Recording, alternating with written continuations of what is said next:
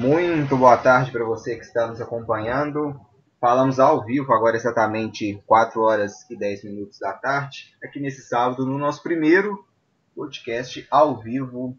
Vamos falar sobre a Bundesliga, vamos falar sobre a, a volta das grandes ligas na Europa e também tem futebol brasileiro também. Vamos encerrar esse programa falando sobre o futebol brasileiro. Bom, muito prazer estar aqui falando com vocês. Eu sou o Marcos Sattler, aqui vou apresentar hoje o podcast. Estou com Pablo Alejandro. Boa tarde, Pablo, tudo bem? Boa tarde, Marcos. Boa tarde, Matheus e Gregório. Boa tarde quem está ouvindo. Muito feliz em participar de mais um podcast com vocês. Luiz Henrique Gregório, tudo bem, Luiz? Já está tá recuperado já do jogo que tivemos hoje cedo. Seis gols, né? Bayer Leverkusen, Bayern de Munique. Tudo jóia, Luiz? Tudo jóia, Marcos? Boa tarde, boa tarde, Matheus, Pablo, para quem está nos acompanhando. É, estou recuperado, né? Foi um jogo muito bom, um jogo lá e cá em alguns momentos, mas com maior predomínio de domínio do Bayern de Munique. Mas foi um grande jogo do líder e do quarto colocado, que agora virou quinto da Bundesliga. Matheus Henrique, tudo bem com você, Matheus? Boa tarde. Tudo bem, Marcos? Boa tarde, boa tarde, Luiz Henrique Gregório, boa tarde, Pablo. Vamos comentar hoje, né, sobre os campeonatos em andamento e os que estão prestes a começar e um que praticamente já acabou, né, que é o campeonato alemão. Então, vamos lá, mete bola aí, Marcos. Bom, o Luiz já também já falou um pouquinho do jogo. Vamos começar justamente falando dessa partida. Bayern Leverkusen 2, Bayern de Munique 4 em 10 primeiros minutos parecia que o Bayern de Munique teria muita dificuldade, levou um gol logo cedo, gol marcado pelo Alário, mas depois disso o Bayern de Munique não precisou nem se esforçar tanto nos gols, teve domínio de bola, mas em erros do Bayern Leverkusen, o Bayern de Munique foi fatal e acabou vencendo a partida por 4 a 2. Luiz Henrique Gregório, então pode terminar a sua conclusão, já deu, começou falando um pouquinho desse jogo, 4 a 2 e mais uma vitória do Bayern de Munique o, agora vencendo um dos, teoricamente, também dos seus adversários mais difíceis, né? No restante do campeonato, mais uma vitória tranquila do Bayern de Munique. Sim, como você falou, né? O Bayern Leverkusen, depois dessa volta é, pós-pandemia, junto com o Borussia Dortmund e o Mönchengladbach, eram, para mim, os três adversários mais difíceis que o Bayern poderiam enfrentar nessa retomada, né? Venceu o Borussia com domínio, venceu o Leverkusen com mais ainda, né? como você mesmo falou, o Leverkusen começou bem. Os primeiros 15 minutos deu só Leverkusen. Eles deram um espanto no bairro de Munique. Eu acho que não esperavam que eles propusessem um jogo tanto. Só que depois o Leverkusen recuou e falhou assim na transição para o seu ataque. Aí o Bayern de Munique conseguiu tomar a bola, fez o contra-ataque, fez os primeiros gols, depois virou e o Leverkusen não conseguiu tomar o controle de volta do jogo. O Bayern de Munique dominou, é, vamos dizer, com até certa facilidade se impôs na hora que quis, recuou um pouquinho o time na hora que também quis fazer, né? Então o segundo tempo foi muito isso. O Bayern administrou mais, aí no final do jogo o Leverkusen deu uma crescida, conseguiu o gol de honra, um laço do Hertz, e aí chegou o fim do jogo, né? O placar do Bayern elástico, impressionou, sim, né? Ainda mais no domínio do jogo total, Agora é, como diz, né, para o Bayern pegar o Monte Glabá e continuar essa caminhada sua rumo à concretização do oitavo título, jogando bem novamente, e o Leverkusen levantar a cabeça e tentar brigar, né? Se o Bayern já decidiu é, a briga pelo título, já está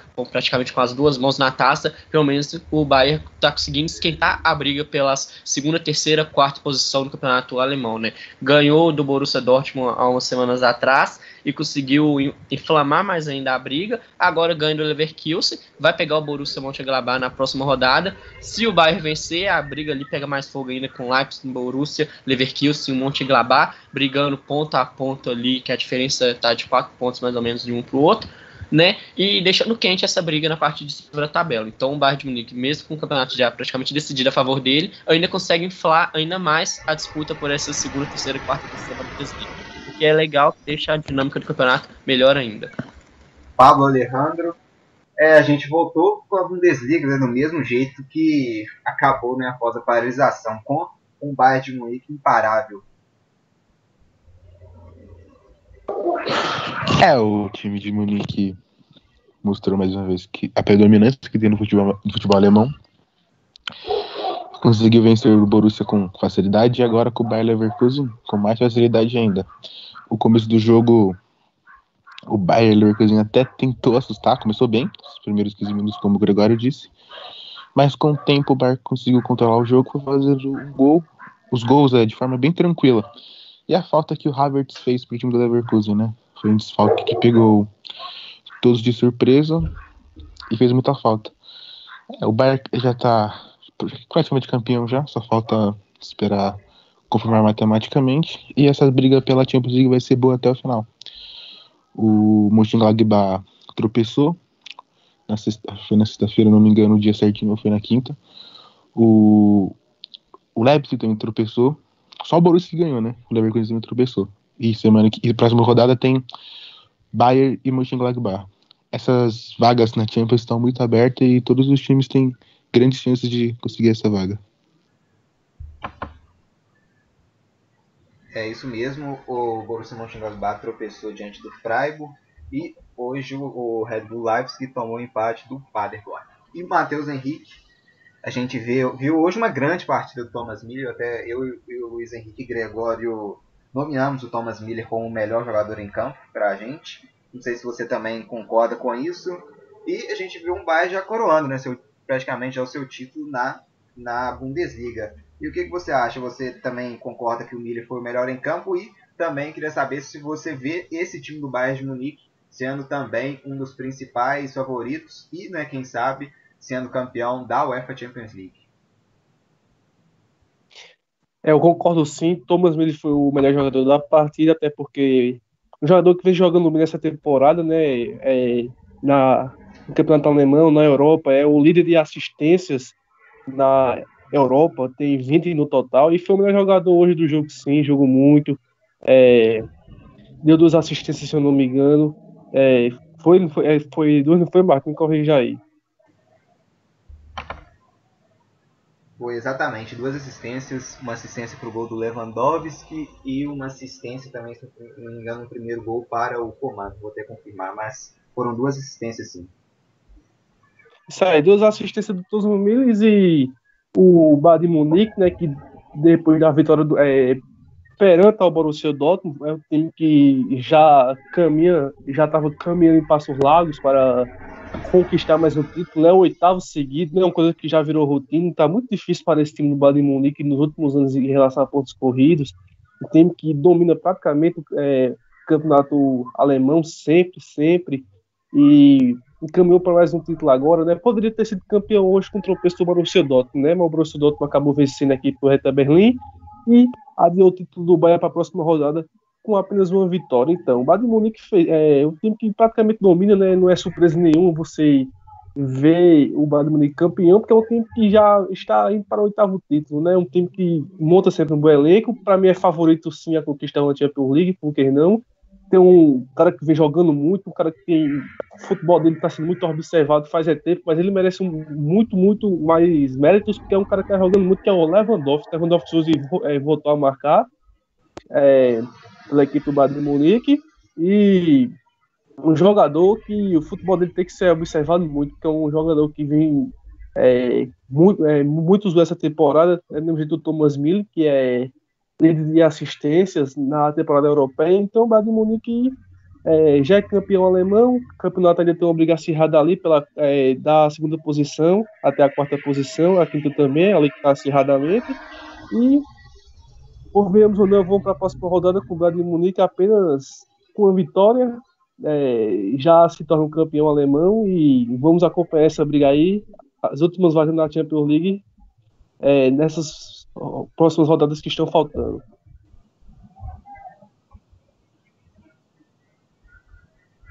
É isso aí.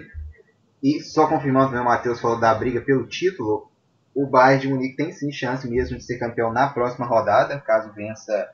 Como vou só trazer aqui a situação na classificação da Bundesliga, o Bayern hoje lidera com 7 pontos de vantagem em relação ao Borussia Dortmund. O Bayern tem 30 jogos, o Borussia Dortmund também tem 30 jogos. No campeonato alemão todo nós temos 34 rodadas, que são 18 clubes, são menos né, em relação às, às outras ligas, que tem 20.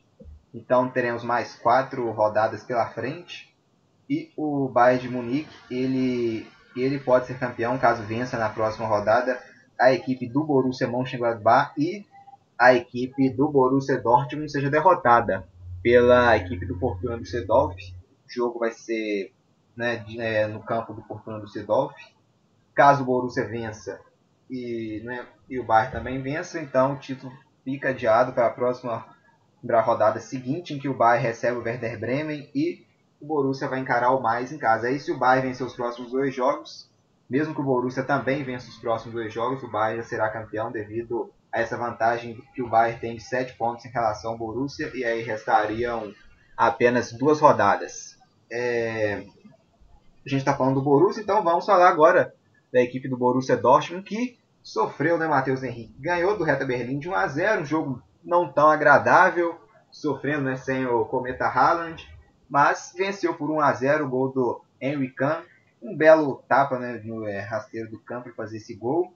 E o Dortmund venceu o, né, o técnico mesmo do Borussia Dortmund já cravou que não tem mais como né, ser campeão. A briga é pelo segundo lugar. Ele cravou essa partida como fundamental para o Borussia vencer para acaso também já ir adiantando nessa né, esse possível segundo, segundo colocado, nesse segundo lugar. E o Dortmund venceu por 1 a 0, já agora abrindo 4 pontos, né, Matheus, em relação à equipe do RB Leipzig, que tropeçou em casa, né, empatou por 1 a 1 contra a equipe do Paderborn. O Borussia Dortmund tem 63 pontos em segundo lugar e em terceiro lugar a equipe do Leipzig tem 59 pontos, em Matheus Henrique? Exatamente, é um jogo que não foi essas coisas, né? É, mas assim, o Borussia Dortmund fez o dever de casa, né? Precisava ganhar para garantir de vez essa vaga aí na, é, na Champions League, né? Para não sofrer perigo é, justamente com as equipes que estão abaixo, que é o RB Leipzig, o Borussia Mönchengladbach e o Bayer Leverkusen, e já que não deu para ser campeão, né, após aquele confronto direto com o Bayern Munique, aquela derrota ali, praticamente já tinha sacramentado já o título do Bayern, e conseguir esse vice-campeonato e essa vaga na Champions com uma certa tranquilidade, porque é uma equipe com elenco forte, com time bom e é, ter que ter pelo menos essa vaga na Champions League, já que não deu para conquistar o título esse ano da, da Bundesliga, e ganhou hoje uma vitória, um jogo muito. Não lá essas coisas, né? Um jogo foi um pouco abaixo do que esperávamos, porque a equipe, é porque a equipe do Hertha Berlim é uma equipe que costuma também dar trabalho, essas equipes grandes da parte de cima, mas acabou ganhando de 1 a 0 um gol de Henrique, né? E é, já pode, assim, caminhar bem a saída para o vice-campeonato e para a Champions League, que pode sacramentar de vez onde vai enfrentar o time que está na zona de rebaixamento, que é o Fortuna do Sedorf na próxima rodada, né? Por isso, o Borussia Dortmund já pode se encaminhar de passos largos para o vice-campeonato e essa vaga na Champions, já que não deu para conquistar o título. Pablo Alejandro, a gente teve um Borussia né, sem o Cometa e o Reta Berlim sem o brasileiro Matheus Cunha, o que pode né, também ter contribuído o jogo não ter mostrado tanto poderio ofensivo de ambas as partes, mas o Borussia fez né, o básico, venceu por 1 a 0 e abriu 4 pontos em relação ao RB Leipzig. Então, Paulo, você também viu o Borussia já com esse segundo lugar já praticamente sacramentado? Então, é, foi um jogo bem apático, né? um jogo bem chatinho de de assistir mas o... o Borussia venceu o jogo com um golzinho, mas foi um jogo muito ruim mesmo. É, a falta que o Haaland fez pro Borussia na, no comando do ataque e do Matheus Cunha pro Hertha Berlim, que é um time que voltou muito bem após a pandemia. O segundo lugar é já praticamente do Borussia Dortmund, muito em conta de que os outros três oscilam muito, Leipzig, o Mönchengladbach e o próprio Leverkusen são times que não conseguem engatar uma sequência positiva. Mas o Borussia deveu bastante nesse jogo, sim. Luiz Henrique Gregório. Ainda bem que eh, o, o, os gols ficaram pro jogo que a gente transmitiu, né? Que foi o Bayern de Munique 4x2 no Leverkusen. A gente teve um jogo mais chato realmente entre o Borussia Dortmund contra o Hertha Berlim, né, Luiz? É, né? A gente teve o prazer de poder transmitir o Bayern, né, contra o Bayern de Munique e teve muitos gols, né? Partida sem gols assim, meio chatinha, morna, é complicado de se assistir, né? É interessante que dá uma reacendida assim, uma briga para o segundo lugar maior para o Borussia agora, né? A gente conseguiu transmitir só um jogo com gols. Espero que sempre seja assim, né? Se o, o jogo para ser com gols seja que a gente transmite e o jogo mais, é, entre aspas, chato de dormir seja os outros jogos que a gente não possa transmitir, mas que aí a gente fica com essa alegria de poder fazer gritar muitos gols por aí. É isso exatamente. Mas algum comentário aí, já algum comentário, alguém quer fazer algum comentário em relação à Bundesliga? Ou já podemos já passar já para o nosso próximo bloco? Então vamos continuando aqui. Vamos só dar uma passadinha aqui pelo Campeonato Português, Campeonato Português que retornou com Porto e Benfica, quem diria, né, os dois gigantes, né? Na verdade, as quatro principais forças, não podemos dizer, de Portugal, é, tropeçaram. O Benfica foi derrotado na quarta-feira para a equipe do Famalicão por 2 a 1. Aí na quinta-feira, o, não, perdão, o Porto foi derrotado na quarta-feira, o Porto líder do campeonato foi derrotado pelo Famalicão por 2 a 1 Aí na quinta-feira o Benfica em casa empatou em 0 a 0 com o Tondela. E né, na sexta-feira, ontem tivemos a equipe do Santa Clara batendo o Braga por 3 a 2 E na quinta, o Vitória de Guimarães empatou em 2 a 2 com a equipe do Sporting. Esses resultados ainda mantiveram o Porto na liderança do campeonato. O Porto tem 60 pontos, o Benfica com um empate deixou, né, poderia ter assumido a ponta do campeonato, mas com esse empate, ainda está em segundo lugar e agora com o mesmo número de pontos da equipe do Porto, ambos com 60. Em terceiro lugar, já bem abaixo de Porto e Benfica, tem a, a equipe do Braga, que tem 46 pontos. E em quarto lugar tem a equipe do Sporting, o Sporting com 43 pontos. O Campeonato Português, né, essas equipes já fizeram 25 jogos. Trazer só a próxima rodada desses, dessas quatro equipes vamos ter na, na quarta-feira, dia, dia 10, nesse meio de semana, o Benfica vai visitar a equipe do Portimonense, o Porto vai receber a equipe do Marítimo e na, na, na sexta-feira vamos ter a equipe do Sporting encarando o Passos de Ferreira e no sábado o Braga vai receber a equipe do Boa Vista. Assim está o campeonato português.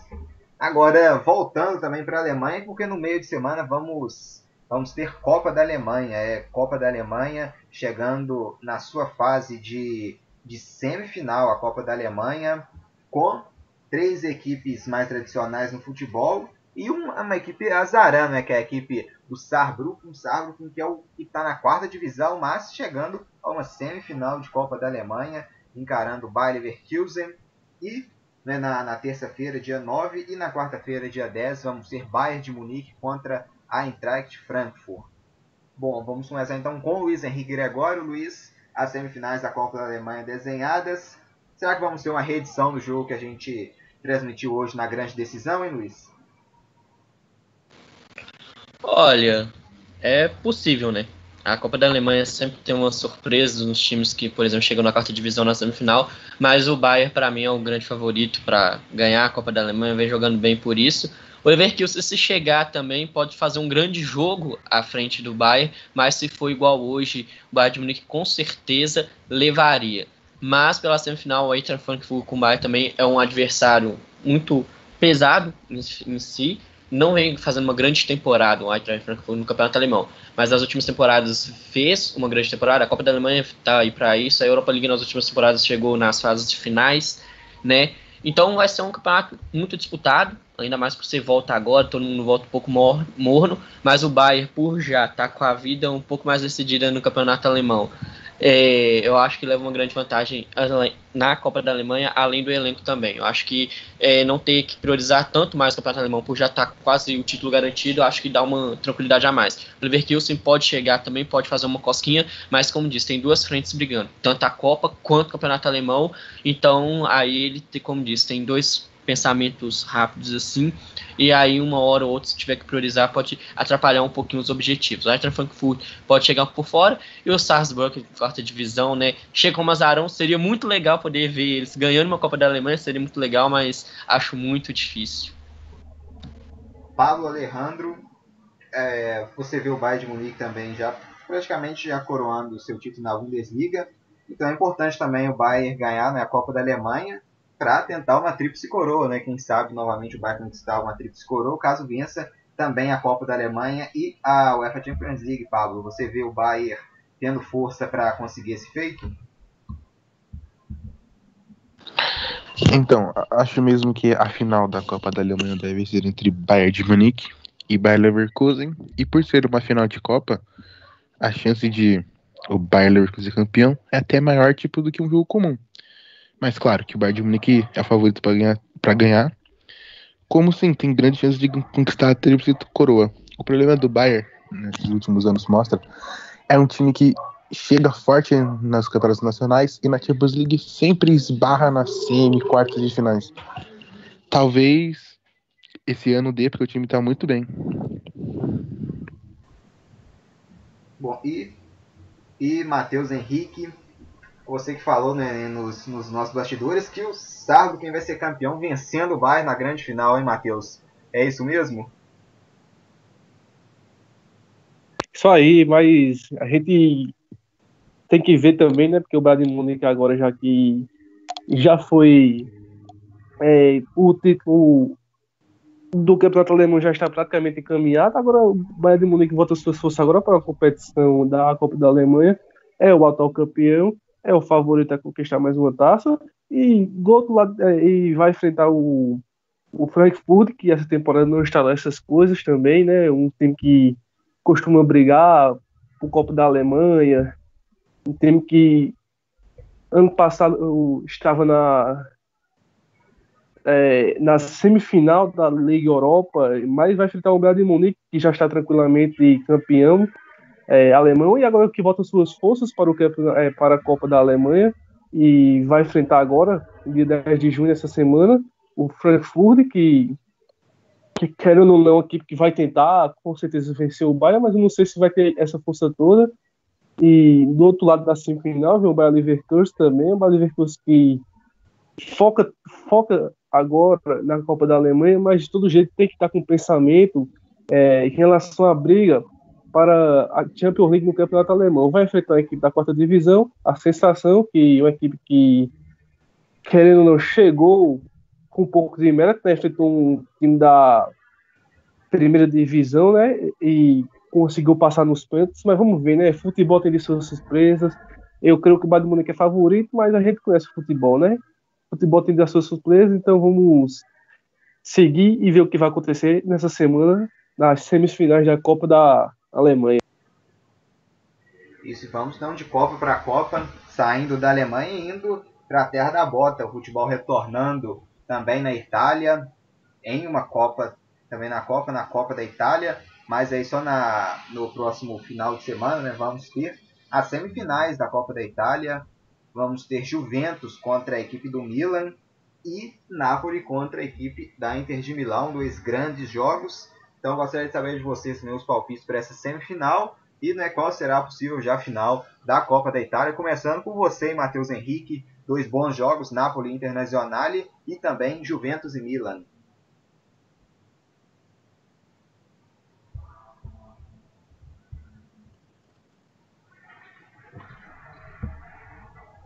Bom, creio que o Matheus deve ter tido uma queda aqui de sinal, então vamos com o Pablo Alejandro. Pablo, deixo com você na semifinal vamos ter Internazionale contra o Napoli né, e Juventus contra o Milan. Perdão, Napoli contra o Internazionale e Juventus contra o Milan. O que esperar dessa semifinal, hein, Pablo? E qual a possível final que vamos ter da Copa da Itália para você?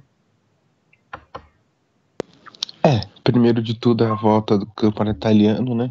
Com a Copa, futebol na Itália retornando.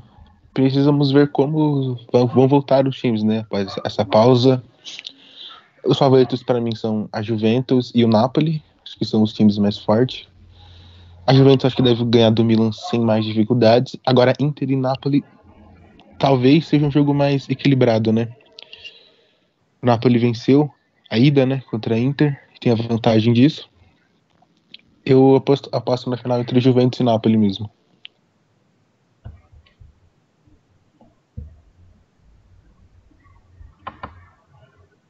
É isso exatamente. O, o Napoli é, venceu em 1 por 1 a 0 na ida e Juventus e Milan empataram em 1 a 1 na ida. Luiz Henrique Gregório, você fica com, com o mesmo palpite do Pablo, para você também Napoli e Juventus vão fazer a grande final da Copa da Itália?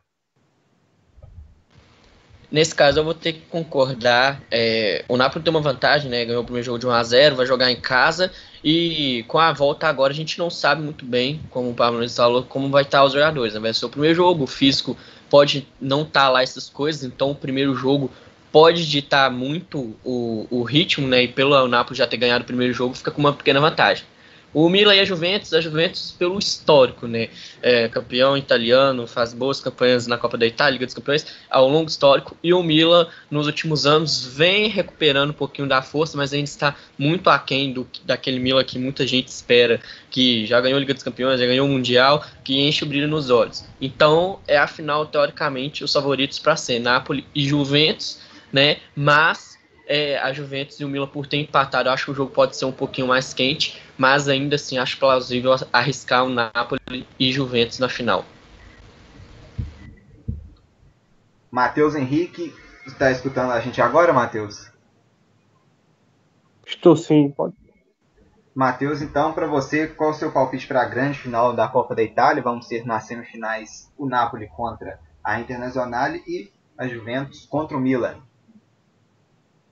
Isso aí, né? A gente poderia ter uma ideia, né? Antes da pandemia, mas agora a gente não pode ter muito essa ideia, porque é, vai ser o primeiro jogo, né? E a questão física vai pesar muito dos dois lados.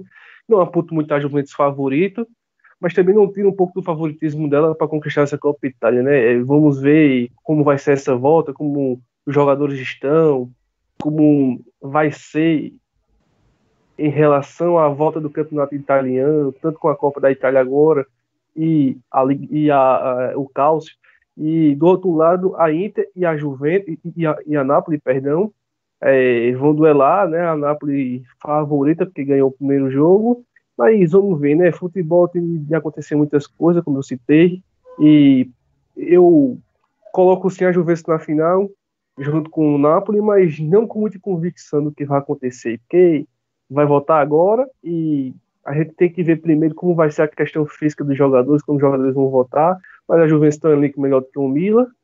E o Napoli venceu o primeiro jogo, então são os dois favoritos para ir para a final da, da Copa da Itália.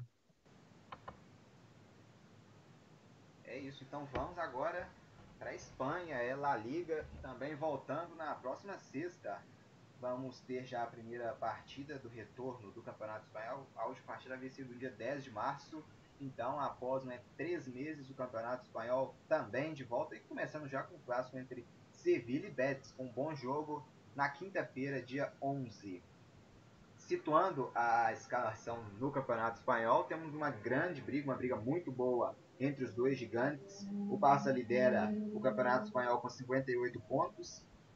Depois, em segundo lugar, tem o Real Madrid com 56 pontos. A briga está muito boa entre os dois gigantes.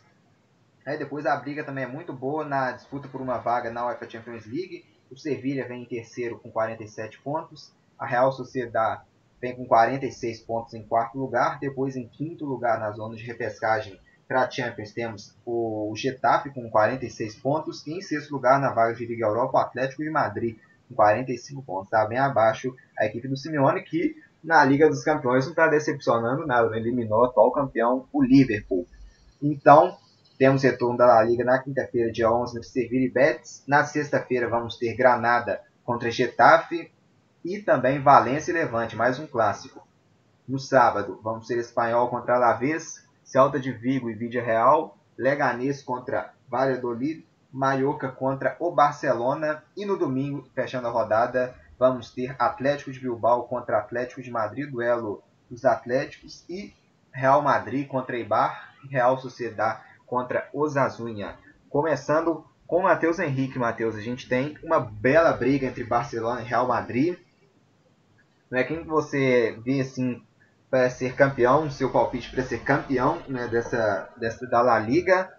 Seria, poderíamos ter talvez um, um campeão fugindo desses dois gigantes, caso tivesse um pouco mais equilibrado, né? Que até o fato da volta da pandemia, né, dessas equipes podendo voltar mais fracos e as equipes menores surpreendendo, mas é uma vantagem muito boa. Então temos o que tudo é, garante, o título vai ficar mais uma vez entre Barcelona e Real, em Matheus?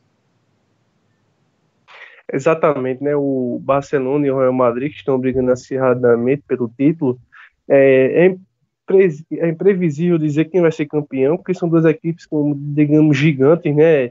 Mas assim, o Barcelona tem um certo favoritismo, entre aspas, pelo fato de estar dois pontos à frente do Real, mas tudo pode acontecer, né? Uma equipe pode tropeçar, é, uma equipe pode tropeçar e outra pode retomar a liderança.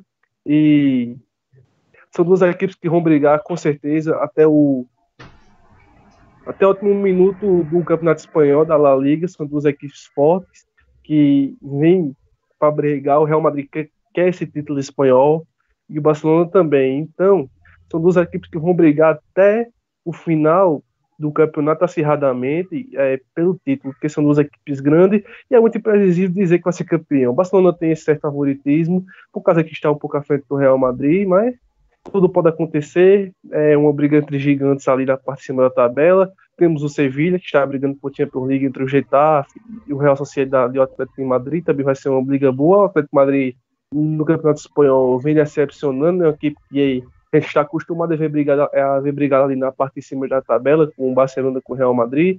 E hoje está em sexto lugar, brigando por uma vaga na é, UEFA Champions League da próxima temporada. E, uma, e é uma equipe que ganhou com, é, com certa soberania é, e um amplo é, do e hoje é, se encontra em sexto lugar na tabela do espanhol, mas tem que ser também um foco do Atlético de Madrid, porque não, não é corre risco de ficar de fora da é, das últimas vagas para a Champions League, né? Tem muita coisa ainda para acontecer, pode se recuperar, mas Simeone tem que abrir o olho, porque é, são duas equipes que vêm jogando bem, que estão à sua frente, o Real Sociedade e o Getafe, e o Sevilla um pouco também acima.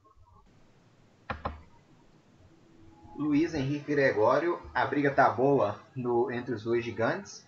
E a gente, a gente transmitiu né, no, em dezembro, já no final do, do ano passado, um 0 a 0 entre Barcelona contra Real Madrid no Camp Nou, em que o, o Real Madrid foi melhor do que o Barcelona, mesmo fora de casa. E né, também no penúltimo jogo né, entre as, as equipes, é, entre as duas equipes antes da, da parada para a pandemia, o Real Madrid venceu o clássico contra o Barcelona, venceu por 2 a 0 o jogo no Santiago Bernabéu, apesar que depois disso o Real Madrid ainda perdeu para o Betis, né, por 2 a 1 né, venceu o Barcelona e perdeu para o Betis. Um dos fatores também que fazem o Real Madrid ser né, o segundo colocado, está dando mole contra essas equipes menores consideradas menores, né?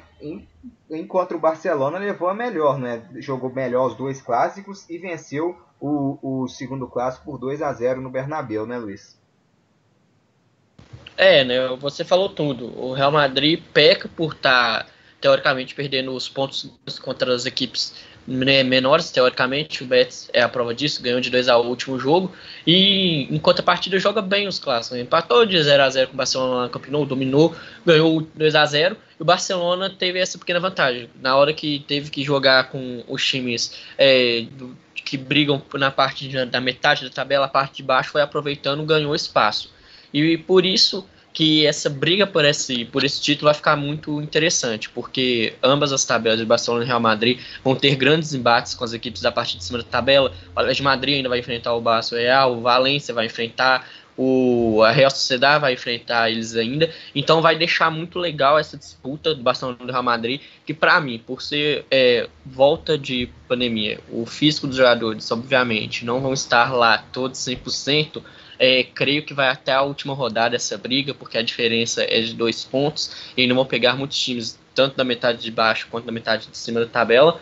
Então acho que vai até a última rodada. A briga por Liga do, dos Campeões entre Sevilla, Getafe, Atlético de Madrid e Real Sociedad. O Valência pega um sétimo lugar ainda, corre um pouco de fora, também vai ser uma briga muito interessante. O Real Madrid ainda tem duas coisas para pensar, né, junto com o Barcelona, mas o Real Madrid ainda tem que tirar essa desvantagem do Barcelona Pensando em Liga dos Campeões, por exemplo, tem que tirar uma desvantagem em cima do City, né? Uma derrota em casa, que a gente transmitiu também. O Barcelona jogou com o Lyon, tem uma derrota, mas ainda é o resultado mais fácil de reverter.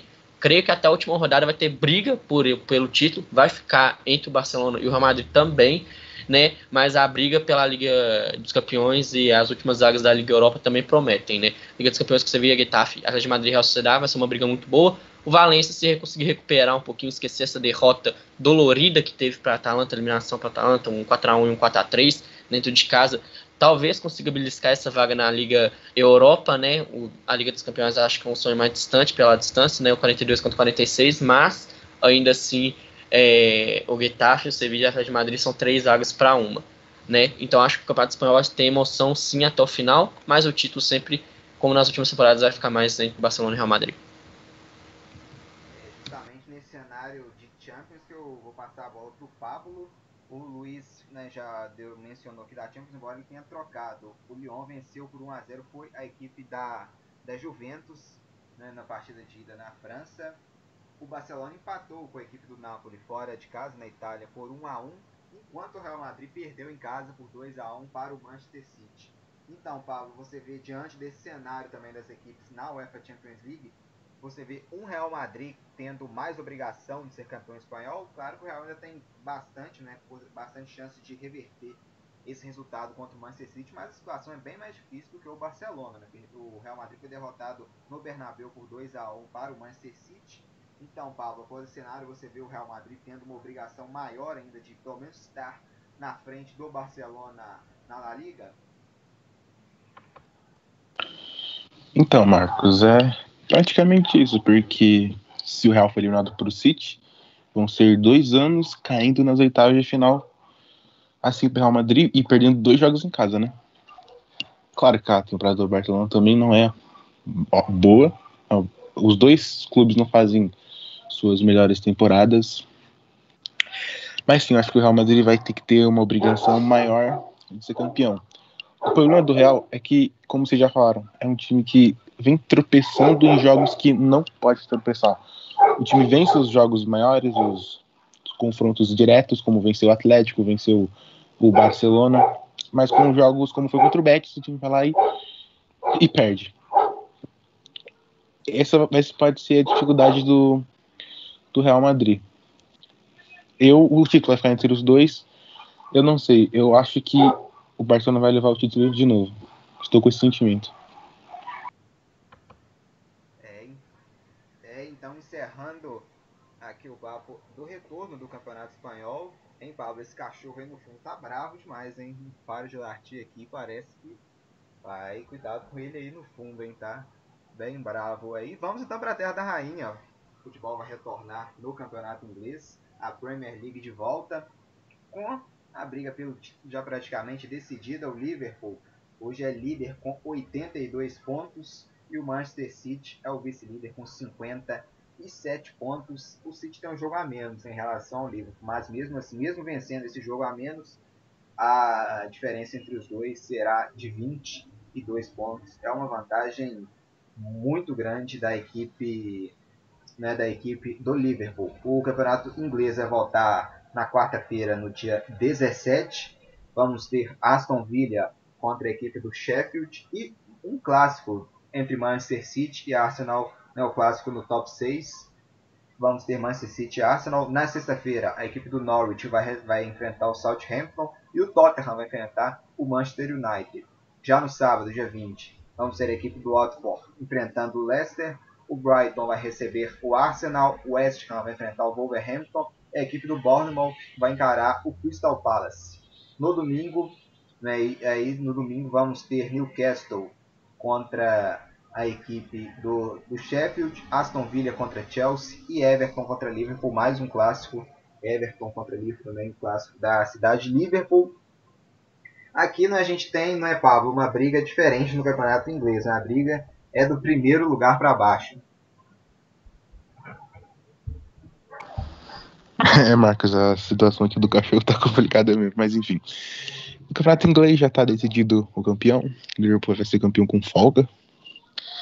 E City e Leicester parecem já estar bem caminhados para a vaga na Champions. Aí fica aberta a quarta vaga com United, Chelsea e Tottenham disputando essa vaga. Você pode botar o Wolverhampton e o Sheffield, correndo um pouco mais atrás. O Chelsea tem três pontos à frente do United e tem essa vantagem. É interessante ver o United e o Tottenham como vão voltar, já que terão jogadores importantes voltando de lesão. No caso do United, você tem o Pogba e o Rashford que voltarão, e no Tottenham Son e o Kane vão estar disponíveis. Que os times já se enfrentam essa rodada, um jogo que eu mesmo espero bastante. E só passando sobre o jogo, os outros jogos sim, mais importantes que o City contra o Arsenal. O City deve vencer o jogo sem dificuldades, eu acredito, e o Liverpool e Everton sempre é um jogo muito acirrado e eu apostaria no empate entre Liverpool e Everton.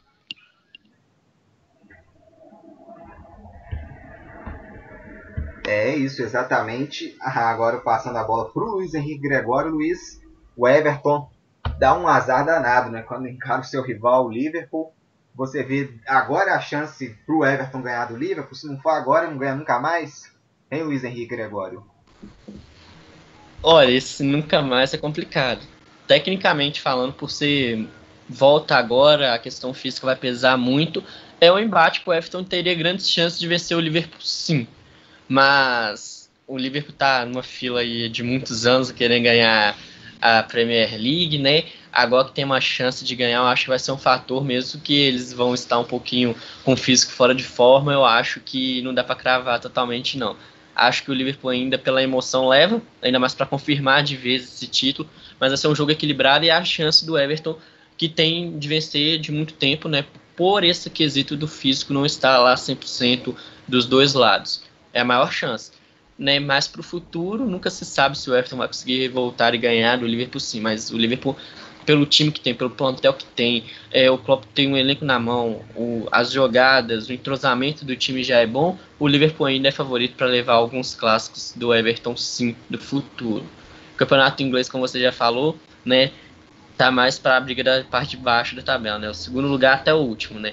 A Liga dos Campeões eu acho que vai ficar só pela quarta vaga mesmo, o Manchester City e o Leicester já conseguiu uma vantagem até que boa em relação ao Manchester United, está 45 pontos no quinto lugar, né?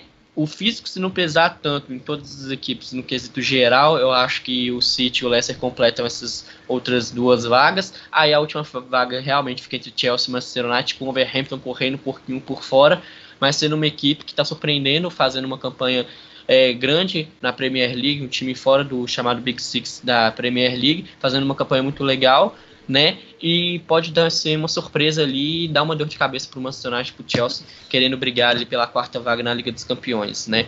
E em relação a City, Arsenal City provavelmente vai levar a partida. É, não só falando da questão do elenco ser melhor, o time tá melhor, o Arsenal tá fazendo uma temporada muito aquém, tá tentando se reconstruir nos últimos anos, fazendo umas temporadas é, meio ruins em quesito de campeonato em geral, por mais que tenha sido vice-campeão da Liga Europa no campeonato inglês, tá devendo já tem um tempo, foi vice-campeão na época, o Leicester foi o campeão da, da Premier League, essa grande surpresa, mas o Arsenal ainda está tentando recuperar terreno na Premier League para voltar a brigar de cabeça pelos os títulos, né? Então o inglês tecnicamente a briga mais legalzinha mesmo fica na parte de baixo da tabela ali, Bournemouth, Hatfield, West Ham, Brighton brigando ali pela zona de rebaixamento, Aston Villa um pouquinho mais abaixo, o Norwich com 21 também. Acho que a briga pela zona de rebaixamento ali vai ficar mais legal e emocionante do que a própria briga ali na parte de cima da tabela, que já está quase com as posições mesmo garantidas mesmo. Não sei se vocês concordam com isso, mas o panorama do inglês para mim é isso. A briga na parte de baixo vai ser mais legal do que na parte de cima propriamente dita. É isso aí. Matheus Henrique, a gente tem né, o Liverpool já praticamente campeão. Ainda não confirmou o título da, da Premier League, mas está bem próximo, né, Matheus? Mas uma questão que sacudiu né, o mercado no futebol inglês nesse meio de semana, né? Tem a questão se o Liverpool, o que está mais perto do Liverpool, né, Matheus? Se é esse título da Premier League ou se é o chapéu, né, que o Liverpool vai levar em relação ao Timo Werner Timo Werner já praticamente fechado com o Chelsea, né? O Chelsea entrou na parada e pelo visto vai levar mesmo o Timo Werner para, né, para Londres, já praticamente já fechando com o Chelsea e o Chelsea se reforçando, né? Um bom reforço para a equipe do Chelsea. O Chelsea tem tudo em Matheus para ficar com essa última vaga da, na Liga dos Campeões, já que Manchester City e Leicester parece que vão levar o segundo e terceiro lugar? Hein, Matheus? Exatamente, né? Finalmente a Premier League vai voltar, a minha liga preferida, eu gosto muito. E vai voltar com o Liverpool, né? Que fez o favor de deixar a situação já muito encaminhada para o título, para o primeiro o título não inglês, mas da Premier League. É, lembrando que o Liverpool tem título inglês, mas época que a, o campeonato começou a se chamar Premier League, o Liverpool ainda não venceu. É, passou muito perto, é, se eu não me engano, foi na temporada 12, 13, quando o acabou tropeçando perante ao Crystal Palace naquele jogo que o Liverpool começou a ganhar de 3 a 0 depois levou um empate e, no, e na última rodada o City acabou levando o título. Mas essa temporada, pelo jeito, vai ser muito difícil o Liverpool perder esse título da Premier League, que é o time que está com 82 pontos já, com a situação encaminhada. É, não sabemos como vai votar. É, como a gente já citou várias vezes, é sobre a questão física, mas o Liverpool já deixou a situação muito bem encaminhada, 82 pontos, e a vaga agora é, como o Luiz, é, como o Luiz Henrique agora citou, a briga na parte de baixo da tabela, e para a briga na, é, pelas últimas vagas na Champions League. E o, falando aí, Marcos, sobre o que você citou, vamos falar do chapéu, entre aspas, que o Liverpool levou do Chelsea. A gente viu o Liverpool é, bastante interessado em Timo Werner, o Chelsea também entrou na briga, mas o Liverpool decidiu fazer proposta, o Liverpool não, é, não, não decidiu é, partir para cima do jogador com grande velocidade. O Chelsea não tem nada a ver com isso, para minha alegria, né? Como eu gosto muito do Chelsea, eu gostei muito dessa é, contratação de Timo Werner, né? É, que está muito bem encaminhada. Inclusive o jogador já falou com o Lampard, já tem é, já está praticamente apalavrada, né? Essa contratação dele, mas eu fiquei muito feliz e basicamente da, é, é, é, como eu citei, dando um pouco um chapéu no Leaf, porque o Leaf também estava interessado, mas acabou não optando por contratar o jogador. O foco total do Leaf é a é Premier League. É, está pensando em mercado só ao fim da temporada. Eles querem conquistar o objetivo do Liverpool é conquistar esse título, que já está bem caminhado. E o Chelsea, com o elenco totalmente reduzido assim, né? Porque não pôde gastar. Frank teve que ir com quem tem. É, teve, teve Pulisic, que começou jogando bem, mas depois não, com, não, com, não começou se adaptando, mas agora já está jogando bem. Antes da pandemia, um jogador que vinha uh, se destacando.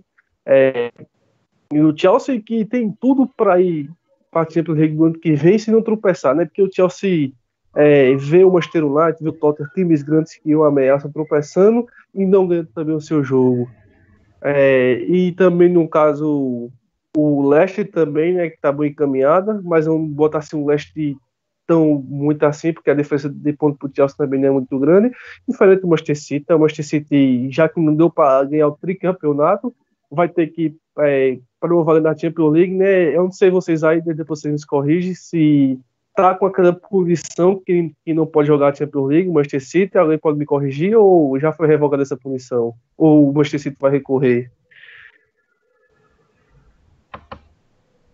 Alguém? Pablo Alejandro?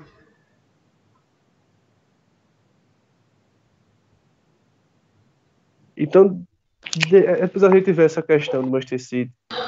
É, você sabe dizer, é, sabe dizer, Pablo, se o ainda tá. Eu não, eu não vi mais nada sobre. É, eu, eu não também, vi mais nada sobre isso aí. É, eu também não, confesso que eu tô, não vi mais nada também a respeito desse assunto já há um bom tempo. Mas, mas acho que o City deve recorrer, né? Não vai deixar assim. Teria a vaga de. É, ainda não seria para essa temporada, né? No caso, seria, seria recorrer. Né?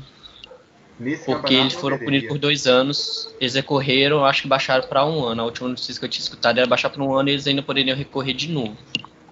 Aí estou apurando aqui de novo. Mas ia valer nessa, nessa próxima temporada ou só na outra? Não tô lembrado. Seria na seguinte. Aí seria na próxima. É, nessa, o não nessa, na Aí eles classificariam entre os quatro ali, ficaria de fora dessa Champions é, ah, 2020, 2021 e poderia voltar na 2021, 2022. Entendi. É, exatamente. É. Exatamente, né? A punição ainda está aí, né? O Manchester City provavelmente vai recorrer, mas o Manchester City já que não conquistou o campeonato inglês, é, ganhou, antes da pandemia, ganhou o Carabão Cup, né? Em cima do, do Aston Villa E vamos lá, né? Vamos ver a cena é, dos próximos capítulos do campeonato inglês, né? O Chelsea, Manchester United, o Wolverhampton, o Sheffield United, que é a sensação do campeonato inglês, né? retornou muito bem. O, o, e o Tottenham, né? do oitavo ao terceiro colocado, vai ser briga para o Champions League. E como o Luiz Henrique Gregório citou, vai ser uma briga muito acirrada também na parte de baixo da tabela, porque é, do Brighton até o, o Aston Villa, é, a pontuação é de poucas diferenças. Vemos o Bournemouth com 27 pontos, o Watford com 27 pontos também, em 17, o está de rebaixamento, 18. O Aston Villa é uma equipe que já votou da segunda divisão, uma equipe grande. O Aston Villa tem dois títulos de Champions League, o Aston Villa tem títulos ingleses, é uma equipe que já votou da segunda divisão, sofreu muito para votar e já está na zona de rebaixamento, seria um absurdo o Aston Villa cair mais essa temporada. O North City é a primeira equipe assim, caminhada mesmo para cair, porque é uma equipe que também votou, mas não se, se destacou muito, assim como, é, como Sheffield United. Então é Aí, né, vemos o, o Wolverhampton tá ali em 14, mas também não tem muito perigo de cair. A briga realmente vai ser ali pela parte de baixo entre o Brighton ao Aston Villa. O Norte City já já como rebaixado dessa temporada, não vai ter como escapar. Diferença de 6 pontos para o Bournemouth, é, 18 e vamos ver aí, graças a Deus a Premier League vai voltar, eu gosto muito de ver, e já teremos um belo jogo, um clássico, assim, digamos, entre a equipe do Big Six, que é o Manchester City e o Arsenal, e também teremos o Manchester United e, e o Tottenham, um jogo que pode ser bom para o Chelsea, porque o Chelsea, é, se, a, se o Manchester United perder ou empatar, o Chelsea ganhar, o Chelsea já encaminha também sua vaga para a Champions League. E, convenhamos ou não, montarão um elenco mais forte para a próxima temporada, com a contratação de Zinhek e time inverno também encaminhado. É, vamos ter aqui, temos uns comentários, aqui estamos ao vivo. Wellington Kennedy, então um grande abraço para o Kennedy falando que o Tottenham, o Tottenham já, segundo ele já cravando, que o Tottenham vai vencer a equipe do Manchester United. Vamos ter um grande jogo também, um grande clássico, né, Paulo, entre Tottenham contra o Manchester United. É, eu que sou torcedor do United, para mim é o jogo mais importante da rodada. Tottenham que vai ter o Kane e o Son de volta. Só que o United também terá é, seus jogadores como Pogba e Rashford novamente. O time do United aqui nessa temporada vem bem nos jogos grandes. E um time que não perde desde janeiro. Então acho que vai ser um jogo bem equilibrado, ainda mais que não tem o fator mando de campo. E eu acho que o United vence. É, outro grande, outro clássico também, né? Vamos ter a equipe do Arsenal encarando a, a equipe do Manchester City. Manchester City Arsenal, jogo em Manchester. E vamos ter também né, o, o, clássico de Liverpool entre a equipe do, do Everton contra a equipe do Liverpool. O Liverpool já né, não vendo a hora, teve seu grito de campeão, já está com o grito de campeão entalado na garganta já não é há três meses, não vê o momento, na verdade, três meses não, né? há mais de, de 20 anos, né, podemos dizer, e teve esse grito adiado por mais um tempo devido à pandemia. Então tá louco para soltar esse grito de campeão o torcedor do Liverpool e não vê né, esse momento chegar. Vamos, então, mais algum comentário em relação à Premier League? Luiz Henrique Gregório, Pablo Alejandro, Matheus Henrique? Ou já podemos já passar para o próximo bloco? É só corrigindo aqui aquela temporada que o Liverpool bateu na porta da, da Premier League, como o Gustavo Reva citou aí nos comentários, foi a temporada 13, 14, que o Liverpool tinha tudo para ser campeão, estava ganhando de 3 a 0 do, do Crystal Palace, a situação bem caminhada, acabou levando um empate, e na última rodada, se não me engano, com o gol de Agüero, no último minuto, o Manchester City acabou sendo campeão. Isso.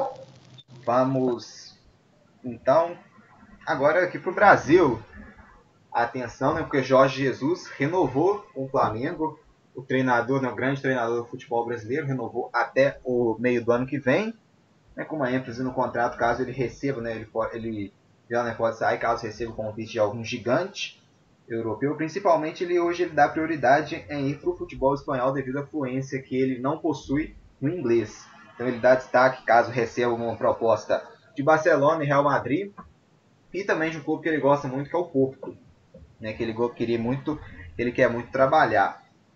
Jorge Jesus renovado com o Flamengo em Luiz Henrique Gregório.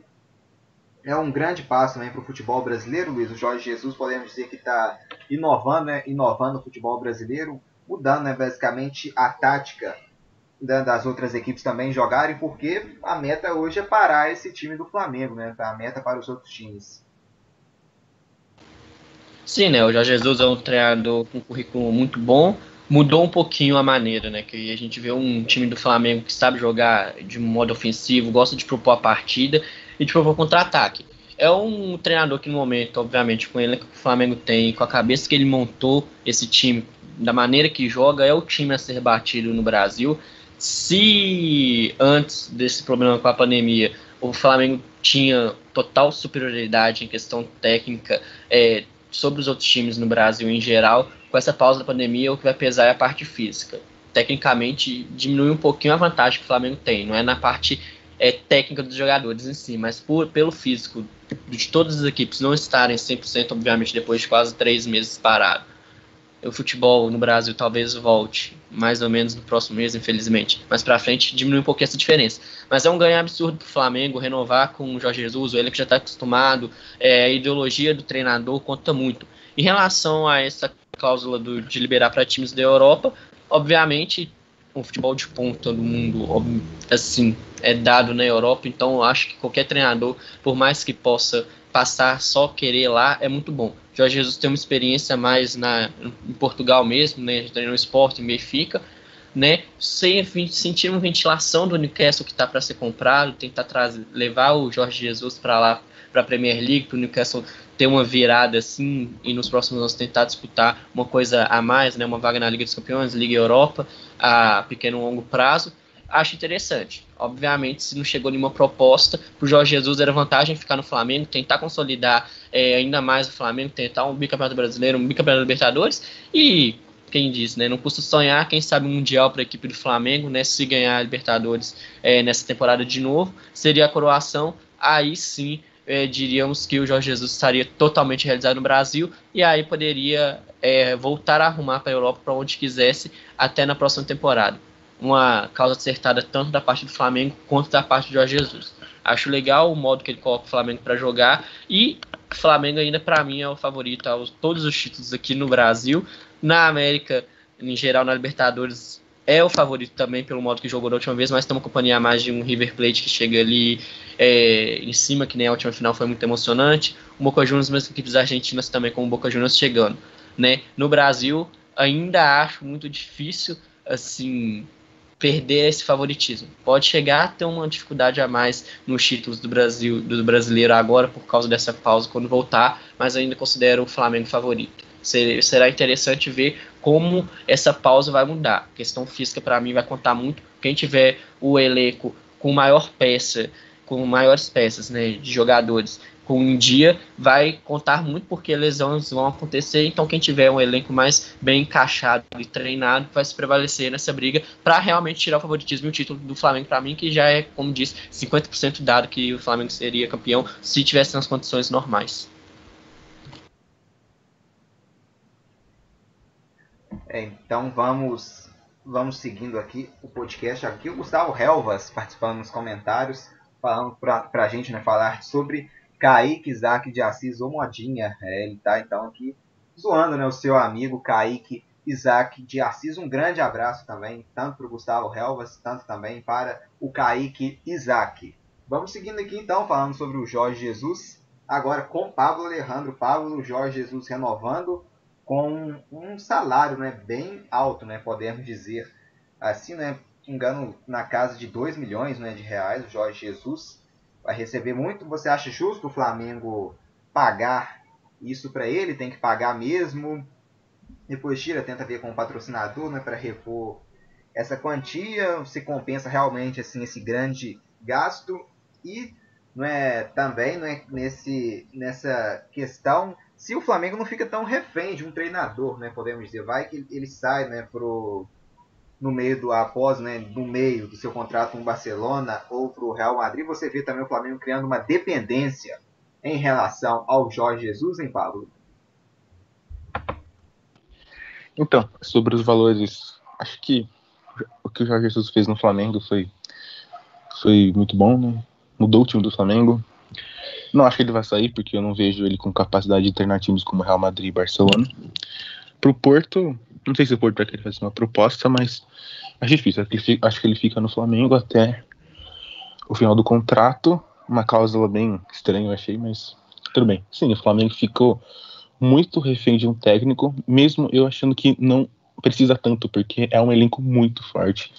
Existem outros técnicos no mercado que, caso o Jorge saia daqui a pouco, claro, vai fazer falta sim. Mas tem técnicos bons que podem sim fazer esse time jogar. Mas foi sim, foi uma boa renovação para o Flamengo. Acho que para Jesus também, porque foi um clube que ele deu bastante certo, fez história e pode fazer muito mais com o Flamengo, que é o grande favorito a vencer tudo aqui no Brasil e na América. Vamos continuando aqui então com o Matheus Henrique. Agora eu vou fazer uma pergunta para o Matheus, depois eu vou rodar, passar ela para o Luiz Henrique Gregório e também para o Pablo Alejandro. Matheus Henrique, Jorge Jesus renovando com o Flamengo e Marcelo Gadiardo completando seis anos de River Plate. Então a pergunta para você é a seguinte: você quem você vê mais apto a assumir um gigante europeu? Jorge Jesus ou Marcelo Gadiardo? E Matheus Henrique? É, eu vejo hoje assim, com mais pinta de assumir um time grande europeu, com certeza o Gadiardo, que é um, é um técnico que está há cinco, é, há cinco anos é, na equipe do, do River Plate, um técnico que tem um sistema de jogo muito bom, muito ofensivo, que controla muito bem é, equipe é, do River Plate, que já foi a duas finais de Libertadores seguidas, e Marcelo Gadiardo também já ganhou dois títulos de, é, de, é, de, Libertadores com a equipe do River Plate, e hoje eu vejo por também ser um técnico muito novo, um técnico assim muito promissor, e Jorge Jesus eu não tiro o fato dele querer ir para time grandes, porque é um técnico que já treinou time europeu, como você é, já, já sabe, é, como a gente já sabe aqui do futebol brasileiro, é, Jorge Jesus já treinou equipes como o Benfica, treinou equipes como o Sporting de Portugal, é, tem um histórico nessas duas equipes, é, muito bom lá em Portugal, já conquistou títulos também em relação ao campeonato português, e Hoje eu vejo o Galhardo com mais essa chance de como dos times grandes, porque é um técnico muito assim promissor, muito mais novo, e é um técnico que vem mostrando um belo trabalho frente ao River Plate nos últimos anos, com os títulos de Libertadores e um técnico que joga para frente, tem um estilo de jogo muito bom. Particularmente eu gosto muito de ver o River Plate de Galhardo. É, é, em relação ao, ao, Jorge Jesus, nós temos que admitir que o River Plate estava jogando muito melhor do que o Flamengo naquela final.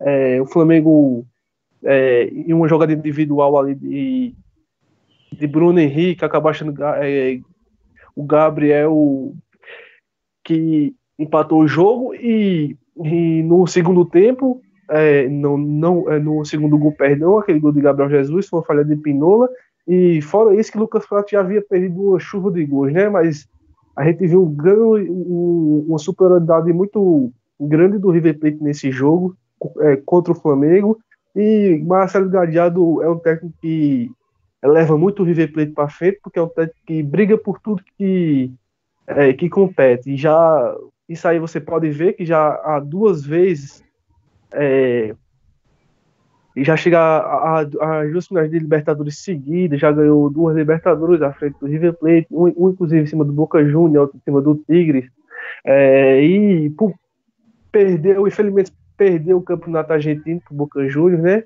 Acabou.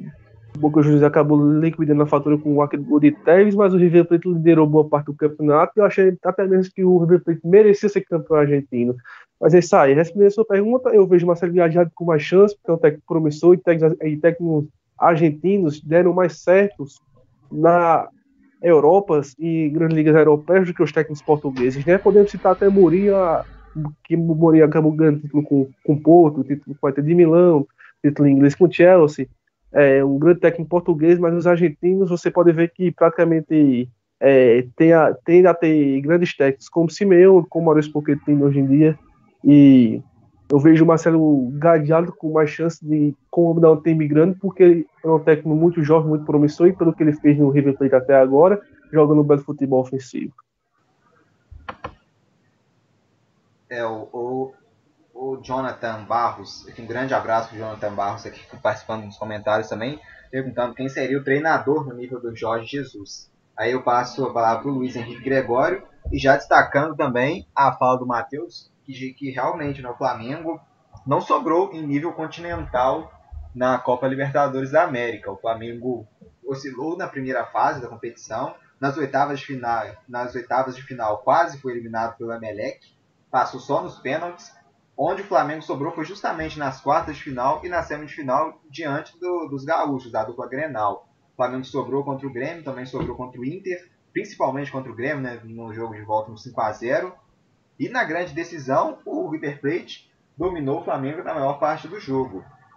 O Flamengo foi campeão muito também devido à falha do Lucas Prato e também a estrela né, do, do Gabriel Barbosa, o Gabigol, que foi, não tem nada a ver né, com isso, com, com os vacilos do River, foi lá, fez a parte dele justo, fez os dois gols e né, foi praticamente, né, carregou o Flamengo na reta final né, para o título da, da Libertadores. Então, em Luiz Henrique Gregório, né, para você também responder essa pergunta do Jonathan, quem seria o treinador no nível do Jorge Jesus? Seria justamente o Gadiardo, principalmente em nível né, de, de, de futebol sul-americano?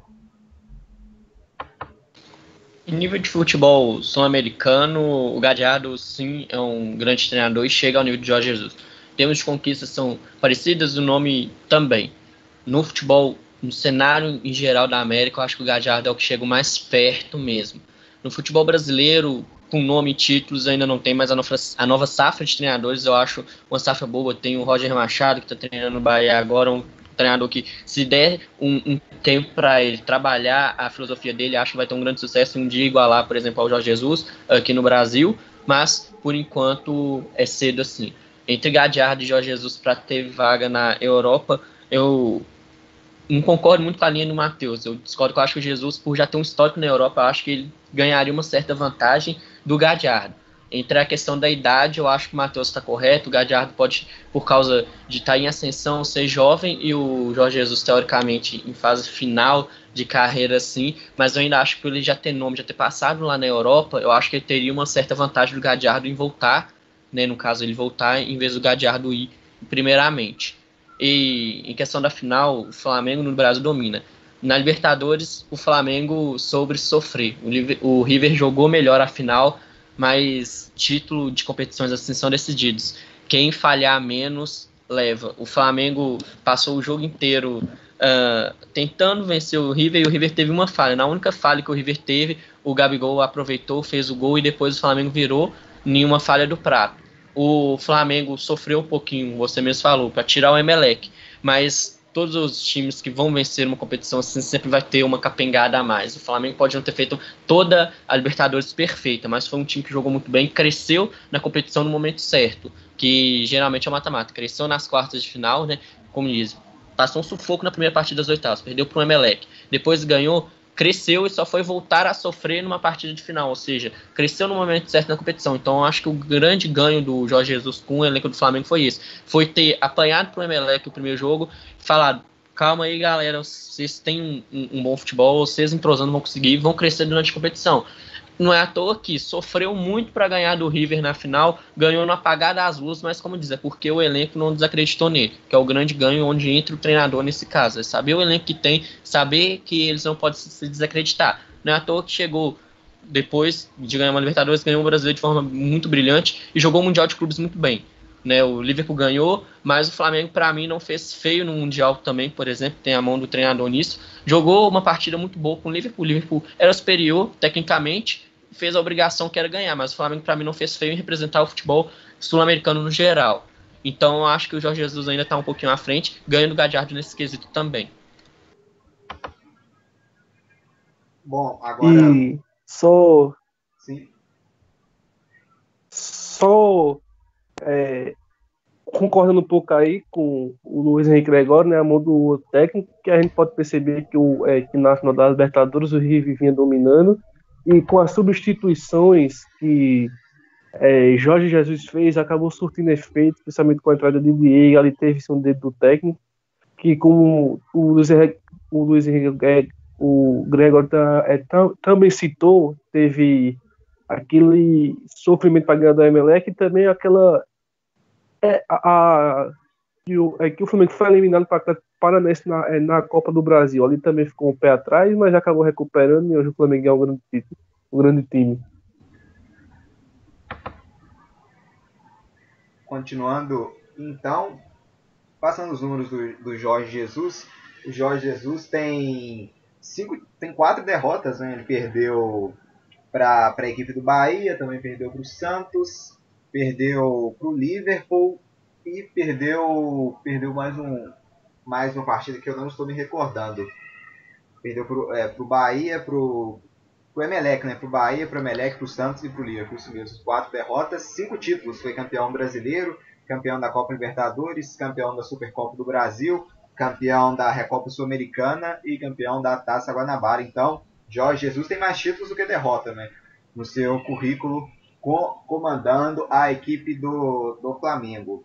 Pablo Alejandro, então, para você encerrar né, essa discussão entre o seu voto vai ser o desempate, né, podemos dizer assim, entre Jorge Jesus contra Marcelo Gadiardo, hein, Pablo? Para você, quem hoje tem mais condição de assumir um gigante europeu? Eu acho que hoje o Gajardo tem mais condições, porque, vamos lá, o Jorge Jesus fez um trabalho excelente no Flamengo. Sim, ele já tem uma experiência na Europa, mas ele nunca saiu desse meio de Portugal, que, querendo ou não, não é uma das ligas mais fortes da Europa. E, ou seja, e depois da Europa, ele foi caindo de, na sua carreira, veio pro Rio agora pro Flamengo, agora ele tá voltando a crescer. O Gajardo vem numa crescente faz muito tempo. Eu acho que se fosse para um clube assim, grande da Europa, arriscaria um técnico, arriscaria no Gajardo. E eu também acho que o esquema dele me agrada mais. O time, o River tem um elenco mais fraco do Flamengo, se for olhar assim, e pode mesmo no jogo da final. Foi um jogo entre o River conseguiu aplicar a sua proposta de uma forma melhor. Eu acho que hoje o Gajardo é mais técnico que o Jorge Jesus, sim. Mais, mais algum comentário em relação a Jorge Jesus, Gadiardo? Já vamos, então vamos. Pro, Isso aí, só mais um comentário aqui, Marcos. Sim. É, me dá um abraço aqui pra galera do Kings, que está aí na, nos ouvindo, galera do Kings, para quem não sabe, Kings é um time de futebol americano de areia, que eu jogo aqui na cidade de Campina Grande. Um abraço aí para todos aí, que estão nas audiências olhando, que é, estejam todos em forma de recuperação para voltarmos com tudo no, no, é, no, é nos treinos, que eu tô muito, é, estou sentindo muita falta é, e não vejo a hora de voltar, então um abraço aí para a galera do 15. Então tá aí, grande abraço para a galera aí do 15 e eu já gravei também um podcast e... com o, o Matheus Henrique, né, ele está disponível na, no site da Rádio Online PUC Minas. Então vamos para encerrar o programa. Né? Vamos falar do futebol aqui no Brasil. É o futebol autorizado para ter sua volta no estado do Rio de Janeiro, né? as equipes já treinando, vão voltar a treinar, alguns já até treinando, com muitos casos de Covid. Né? O Passo da Gama mesmo teve mais de 10 jogadores confirmados né? com, com Covid, mas parece que estão ignorando né, esse fato e o futebol né, já está sendo autorizado para voltar no Rio de Janeiro em em é, Pablo Alejandro, futebol já autorizado voltar no Rio. Acho que no momento não precisa nem falar, né? Que não é o melhor. Né? Ah, cara, uma atitude muito irresponsável. Muito triste, né? Nossa, longe do momento de voltar futebol no Brasil, longe. São mais de mil óbitos por dia, quase todos os dias, né? Não dá, cara, não dá. Tem uma pressão aí dos, de alguns clubes, como o próprio Flamengo, né, que já tá treinando faz um tempinho. Mas é uma atitude muito irresponsável. Cara, não dá, velho. Eu não consigo ver com bons olhos essa decisão de retornar ao futebol carioca. É, o futebol, né, foi, futebol foi autorizado a voltar no Rio de Janeiro pelo governador Wilson Witzel ele né, que, além do futebol, também já está liberando volta de shoppings. E hoje o Brasil já registra mais de 35 mil mortes por coronavírus. Né? E também no estado do Rio de Janeiro, né, nas últimas 24 horas, foram confirmadas 2.134 novos casos de Covid e a morte de 46 pessoas. No total, são mais de 59 mil casos e cerca de 6 mil óbitos no estado. Lembrando, futebol autorizado a voltar sem, sem torcida, não é claro. Então, Luiz Henrique Gregório, você vê, caso tenda, né, como fazer, né, para já que vai voltar, né, vamos para voltar de uma maneira segura, né, vai ter que seguir nesse protocolo que a Bundesliga está tendo sucesso, né, mas pelo menos aqui não temos tanto né, investimento assim para voltar, principalmente no campeonato estadual, né, não tem tanto investimento igual tem na Bundesliga, né, Luiz? É, eu tô com o Pablo, é um momento totalmente errado de se pensar. Mas, já que eles estão querendo, eles vão ter que seguir o protocolo à risca sim. Só que o primeiro caso, assim, de comparação, né? A Alemanha foi testando jogadores e o número de pessoas com Covid-19 era baixo. Só o elenco do Vasco foram mais de 10. Foram, da última vez que eu tinha visto a atualização, era 17 jogadores é, do Vasco tinham pegado, fora comissão técnica outros casos né? Então voltar ao estadual para mim nesse caso foi muito mais por pressão mesmo dos clubes e uma forma, e uma maneira errada e no momento errado. Porque o primeiro passo para poder retornar à atividade seria é, controlar é, o problema, né, o pico da, da doença, que no Brasil, por enquanto, está longe de ser controlado, né? E no caso, a forma por essa pressão é errada. Eles apresentaram um plano, né? Querer voltar, e pasmem, também estão querendo pensar a um pequeno longo prazo, a público também, só que seria com só parte, né? Do, da presença do estádio total, seria um terço da capacidade, ou seja, colocariam dentro do Maracanã, por exemplo, 22 mil pessoas, em São Januário 7 mil pessoas e no Newton Santos 14 mil pessoas. Ou seja, o planejamento de forma segura eles estão assim, entre aspas, tem. É, só que para mim ainda é a hora errada. Não adianta ter só o protocolo bonitinho, é, falar que vai cumprir e os jogadores têm o problema e aí você vai pensar, poxa, se os jogadores foram detectados, eles têm que ficar de quarentena, vão 14 dias, aí vai atrasar, porque um time só, que no caso, por exemplo, fosse o Vasco, um time estão tá com os jogadores, eles têm que ficar todos em quarentena, tem que jogar com outro time que às vezes vai ter um caso ou outro também. Aí vai entrar em contato com comissão técnica, aí tem um árbitro dentro, ok, aí os reservas vão usar máscara, vão ter todos aqueles dinâmicos, mas dentro de campo eles vão ter contatos, vão ter que afastar. Se o elenco, por exemplo, tiver igual um, um elenco com 30 jogadores, 17 pegaram, só aí já vão mais da metade do, do elenco, ou seja, entre time titular e reserva, fica inviável. A hora não é a correta, foi mais por pressão, eu acho que o lado financeiro pesa muito, porque os times brasileiros, em geral, os grandes clubes são marcados por más administrações, que aí quando estouram bombas como essa, fica difícil não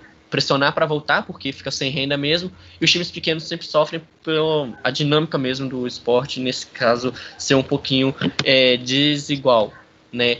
Então, vai por essa pressão, não é a hora certa, mas se eles estão querendo, pelo menos que sigam o protocolo e coloquem o máximo de pessoas possíveis em segurança porque não é o momento certo, mas pelo menos não piorar o que já está ruim já seria o grande avanço para mim, esse grande arriscamento que para mim é a volta no futebol no Rio de Janeiro. Matheus Henrique, temos então autorizado o futebol para voltar no Rio sem torcida. E Matheus, você vê que a gente vai ter o futebol já autorizado no Rio, então consequentemente eu creio que vai ter também pressão para voltar nos outros estados, né? também. Os outros clubes vão usar o Rio também como base, então possivelmente a gente vai ter, né, Matheus? Já os, os outros estados né, pressionando já, né, principalmente outros clubes pressionando, né, para ter o retorno do, do futebol em outros estados, né, Matheus? Exatamente, inclusive aqui na Paraíba essa semana já teve reunião para a volta do Campeonato Paraibano, né? Eu, vamos ver como vai ser, né? Porque aqui na Paraíba teve é, só só os times que não dispensaram os elencos foi o Botafogo de João Pessoa e o 3 daqui de Campina Grande, que as duas únicas equipes que não dispensaram os seus jogadores. E fora que ainda tem uma briga jurídica, é, futebol paraibano, sobre escolação irregular, mas isso aí não entra no caso. E já teve sim uma reunião essa semana para a volta desse campeonato e eu sou totalmente contra, como já citei nos podcasts anteriores, já volta do futebol agora, pois o Brasil não está nem perto de controlar a situação ainda. O Brasil é mil óbitos é, quase todos os dias, é, quase todos os dias, não é? Está sendo todos os dias uma frota de mil e alguns quebrados de pessoas mortas pela a doença de Covid-19 e o Brasil está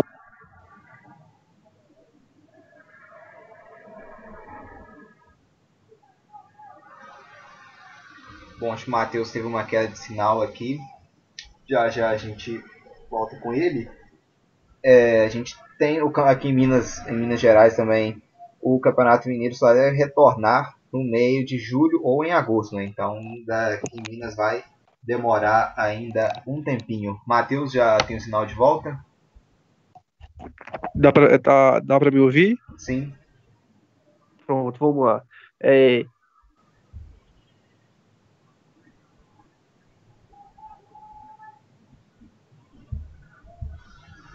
É, o sinal dele pelo visto caiu novamente. Então, quando ele não volta aqui, a gente já vai se despedindo aqui. Foi um, um, grande prazer estar aqui ao lado de vocês. Um grande prazer estar ao seu lado, hein, Pablo Alejandro. Prazer é meu de estar ao lado de vocês em mais um podcast com Gregório, Matheus, você, Marcos. Satisfação enorme, muito feliz e espero poder participar de outros. Luiz Henrique Gregório, mais um prazer estar com você nessa dobradinha. A gente transmitiu a vitória do Bayern de Munique de manhã e agora aqui nesse podcast girando né, não só o futebol no mundo, como aqui também no Brasil. É, o prazer é meu, Marcos, sempre estar participando com vocês, com a galerinha que nos ouve, com o Pablo, com o Matheus. É, o esporte é, é bom, sempre bom conversar sobre, falar, dobradinha, Brasil, Alemanha, Inglaterra, na Ásia, na África, qualquer lugar é sempre bom em qualquer os esportes. Mandar um muito obrigado aí para quem nos acompanhou, a bancada, né, Matheus, Pablo, a você, oportunidade, e sempre que vocês puderem acompanhar, sempre de casa, muito obrigado pela presença aqui no nosso podcast. E se vocês quiserem nos comentários opinar também sobre tudo que falamos aqui, se quem é melhor, Jorge Jesus, Gadiardo, quem merece uma chance, quem seria o treinador no Brasil à altura de Jorge Jesus e quem seria, no caso do futebol inglês, os favoritos para ganhar a vaga na Champions e os favoritos para cair para a segunda divisão. É agradecer a presença de todos vocês, um grande toquinho no cotovelo e até a próxima. Muito obrigado pelo convite. É, Matheus Henrique, consegue nos escutar? Ou ainda está com queda de sinal? Estou ouvindo. É, eu... Estão me ouvindo bem aí? Sim, sim. Pode, pode concluir seu raciocínio. É só concluir o raciocínio. É, caiu de novo. Acho que é, não vai dar para o Matheus concluir o raciocínio dele, né? Tá caindo toda hora. Mas então, grande. Tá pra... agora? Agora, agora sim, Matheus. Agora sim, mas tava, deu outra queda aí o microfone. É, então não é o, o, momento certo para a volta do Rio de Janeiro, que é o segundo país com mais casos no, no Brasil, o segundo é, estado com mais casos no Brasil, 58 mil casos e 9 mil óbitos. Então, é isso aí. Então, eu quero agradecer a todos aqui por mais uma participação é, no, é, no podcast. Foi um, um prazer fazer esse podcast ao vivo e me colocar à disposição aí para os próximos e obrigado à audiência de você que está em casa, você que nos ouviu, você que participou com a gente, muito obrigado também a o Marcos por ter me chamado para mais um podcast, também dizer que foi um prazer estar ao lado de, de Pablo e de Luiz Henrique Gregório. E que vamos lá, né, se Deus quiser, vamos sair dessa situação para, quem sabe, já podemos estar aqui comentando sobre o campeonato aqui no Brasil. Um abraço a todos, tenham um bom final de tarde. É, foi um grande prazer aqui estar ao seu lado, Matheus Henrique. A gente vai encerrando né, por aqui. Queria agradecer a presença de todos que nos escutaram até o momento, a todos que, que participaram com a gente também pelo chat. Queria pedir também para né, quem ainda não se inscreveu no nosso canal, se inscrevam, porque em breve a gente vai voltar com mais jogos ao vivo, com mais né, programas aqui ao vivo. É o nosso primeiro de, né, se Deus quiser, de muitos programas que vamos ter pela frente. Então se inscrevam no canal também, deixe o seu like nesse vídeo. Vamos encerrando por aqui. Né, agradecimento a todos né, e também, né, principalmente em memória da, dos mais de 35 mil pessoas que se foram devido ao, ao coronavírus aqui no Brasil e ao restante também né, do mundo. Então a gente vai se despedindo por aqui. Ah, tchau, tchau, né? E até a próxima.